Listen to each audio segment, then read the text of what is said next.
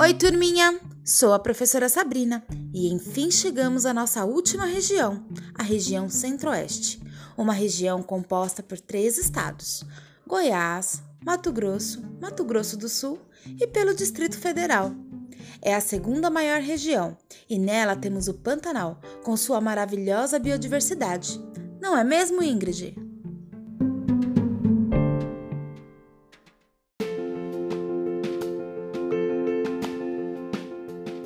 É verdade, Sabrina. O maravilhoso Pantanal é localizado nos estados do Mato Grosso e Mato Grosso do Sul, por isso o nome Pantanal Mato Grossense, e continua seu território ainda pela Argentina e Bolívia. A vegetação do Pantanal é bastante variada, com cerrados na parte leste, floresta amazônica na parte norte e campos e floresta tropical na parte sul com este clima tropical, é uma região bem quente e chuvosa. Chuvosa no verão, com estiagem no inverno. Agora vamos aprender sobre a maravilhosa fauna com a professora Flávia.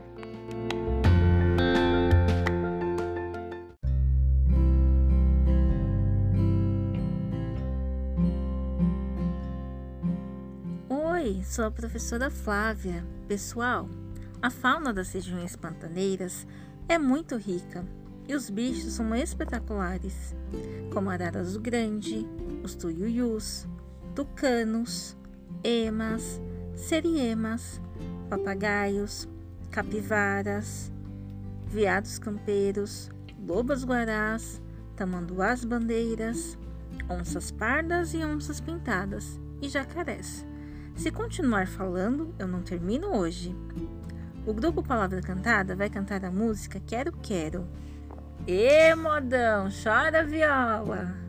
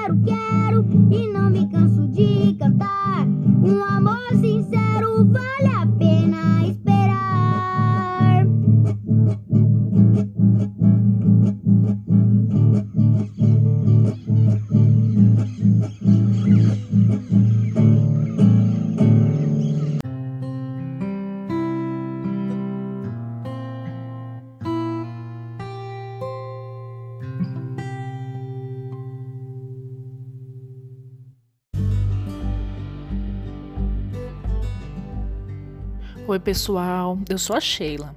A lenda de hoje é do monstrengo pé de garrafa. Conta aí, Vanessa.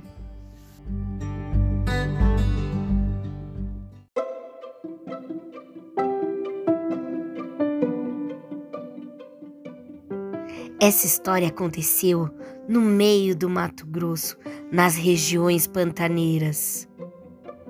Joca era um caçador desde que ele se entende por gente. Aprendeu a caçar com seu pai, que sempre caçou para sustentar a família. Mas Joca era diferente. Ele caçava por esporte. Ele caçava e colecionava os bichos pendurados, empalhados. Também vendia os bichos e fazia tráfico dos animais. Era de apertar o coração. Os bichinhos às vezes nem tinham saído do ovo. Eram tão miudinhos. Vendia bichos silvestres para ficar presos e virar bichos de estimação.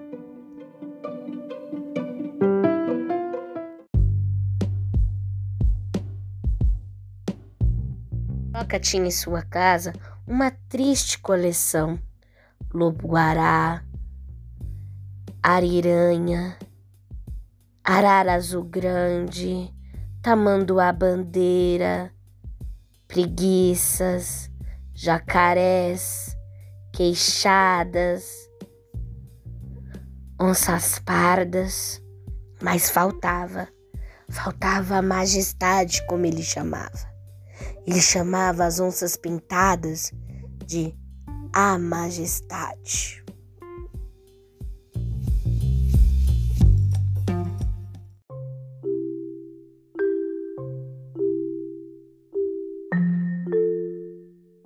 Joca era muito exibido, usava roupas de couro de bicho, couro de jacaré, de cobra e gostava de se gabar que seus sapatos, suas jaquetas e suas botas eram de bichos que ele tinha caçado.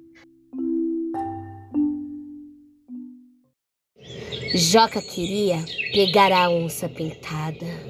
Ele pensava e pensava, chegava até sonhar, e quando ele ia empalhar a majestade, ficava horas e horas no mato, seguindo trilhas, seguindo pegadas. Ficava dias e dias atrás da grande pintada. Bomedipi, bomedipi, na inoayete. Bomedipi, bomedipi, na inoayete. Metepe mambo, ete bomu, metepe mambo, ete bomu, metepe, medipi, mambo. De tantos ansiar na mata, um dia Joca encontrou uma tribo indígena.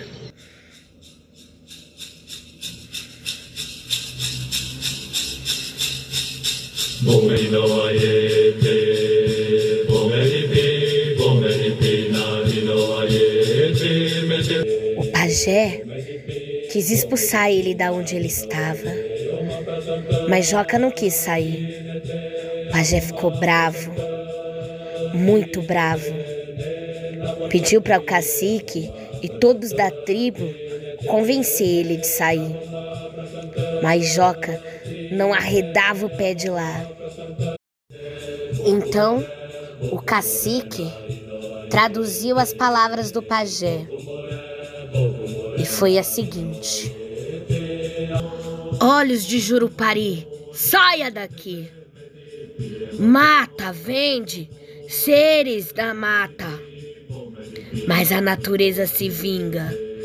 A natureza se vinga. Natureza tem suas entidades de proteção que se formam para proteger os filhos da mata.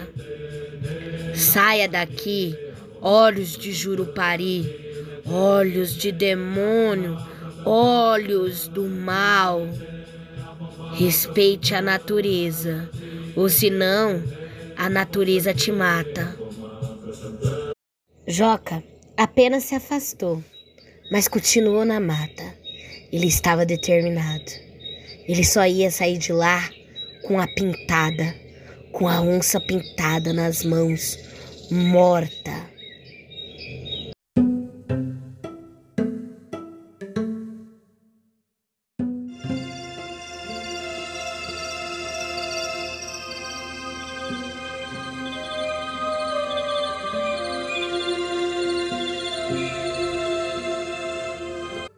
Aquele velho pajé acha que eu tenho medo de maldição? Aquele velho pajé acha que eu acredito em lenda? Eu mato a lenda. Aqui quem manda é a minha arma. Não tenho medo de nada. E Joca ficou de tocaia, esperando, esperando a bicha.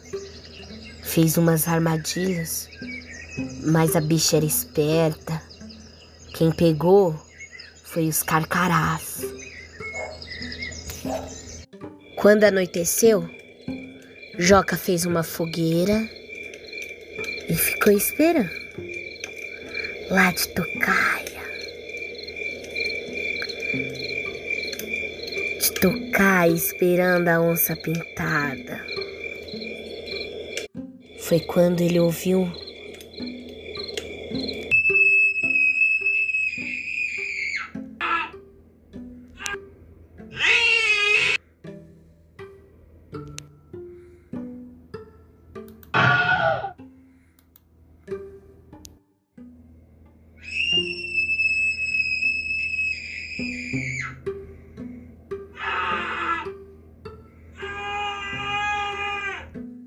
gritos pareciam de pessoas em desespero. Joca pegou sua espingarda e foi atrás dos gritos. Quem grita? Oh, onde você tá? Tem alguém aí? Mas ninguém respondia. Como não achou quem gritou, tentou voltar para o acampamento, mas se perdeu. Não conseguia achar o acampamento de volta. Estava perdido e sentiu uma tontura. Estava desorientado. Pegou sua lanterna e iluminou o chão. E ele viu que tinha umas pegadas esquisitas, redondas, como se fosse fundo de garrafa. Valha-me Deus, Nossa Senhora! Ele já tinha ouvido falar do pé de garrafa. Ah, só podia ser uma peça. Alguém tentando pegar uma peça nele. Vai, saia da onde estiver. Não vão me enganar. Não tenho medo. Quem está aí?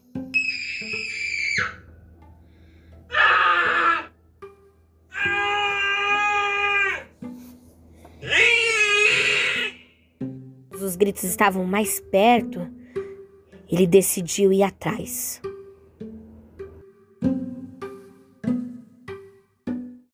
Ele viu a mais horrenda das criaturas. Era uma criatura cabeluda, com uma perna só, com um pé em forma de fundo de garrafa e um único olho na cara. Um único braço peludo.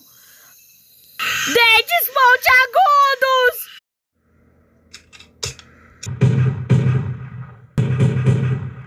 Ele atirou na criatura várias e várias vezes e a criatura não morreu. Ele correu da criatura, mas mesmo com só um pé, a criatura estava alcançando.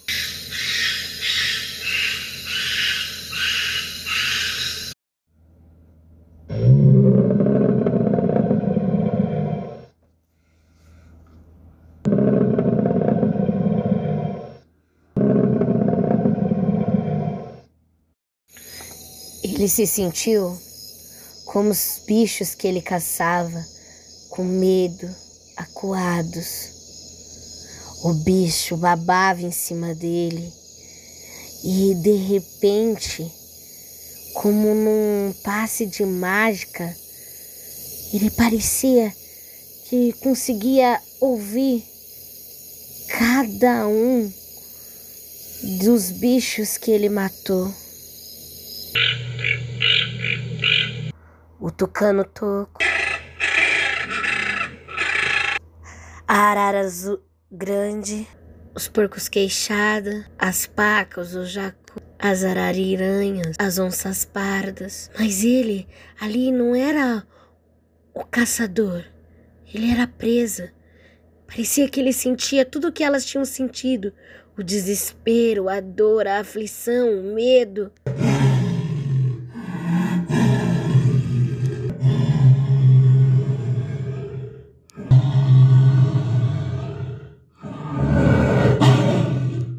Foi aí que ele ouviu o som da onça. Mas eu nunca matei. Nunca matei uma pintada. Que som é esse? Mas ele sentiu a aflição que ela sentia, a raiva que ela sentia de ser perseguida por tanto tempo. Eu não mereço ser liberto. Eu não mereço compaixão. Fechou os olhos e expirou. Mas se eu me livrar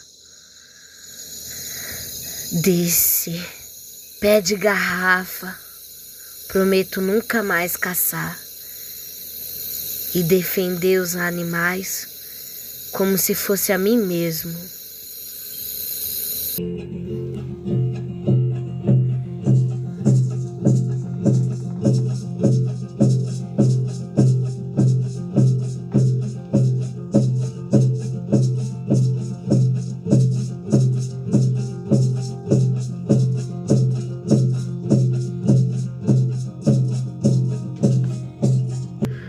Quando ele abriu os olhos, ele estava de novo naquela aldeia rodeada de curumins. E eles cantavam uma canção. Ele não entendeu nada.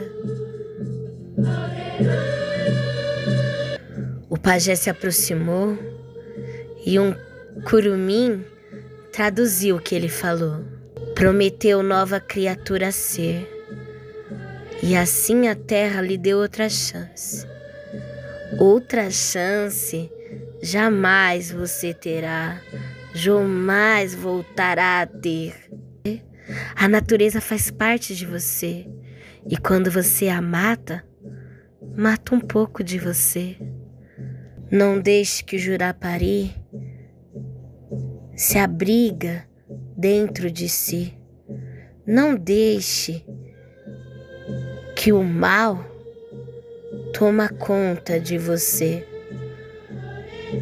Segue sua vida e liberte os seus animais. Liberte, cuide da natureza. Jurapari, para eles é o mal, sabe? Para os indígenas é como o espírito ruim, como o demônio. E às vezes, quando a gente só pensa em dinheiro e não quer saber da natureza, a gente vai colocando um pouco de jurapari na gente. Foram fonfon, firim fim fim, essa história chegou ao fim.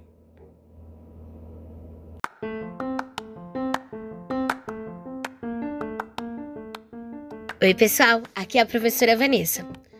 Essa lenda, o pé de garrafa, é a nossa penúltima história. Então, já chegou a hora de vocês pensarem em que, que vocês vão desenhar. Foram tantas histórias nessas viagens, não foi? Tivemos várias, Iara, Curupira, né? Tivemos muitas histórias, então vocês podem desenhar, vocês podem se vestir, vocês podem fazer um vídeo contando essas histórias, sei lá, com bonequinhos, mas é vocês que vão fazer, tudo bem? A professora está no aguardo. O desenho tem que ser bem bonito, hein? Se for um desenho. Beijos, tchau, tchau!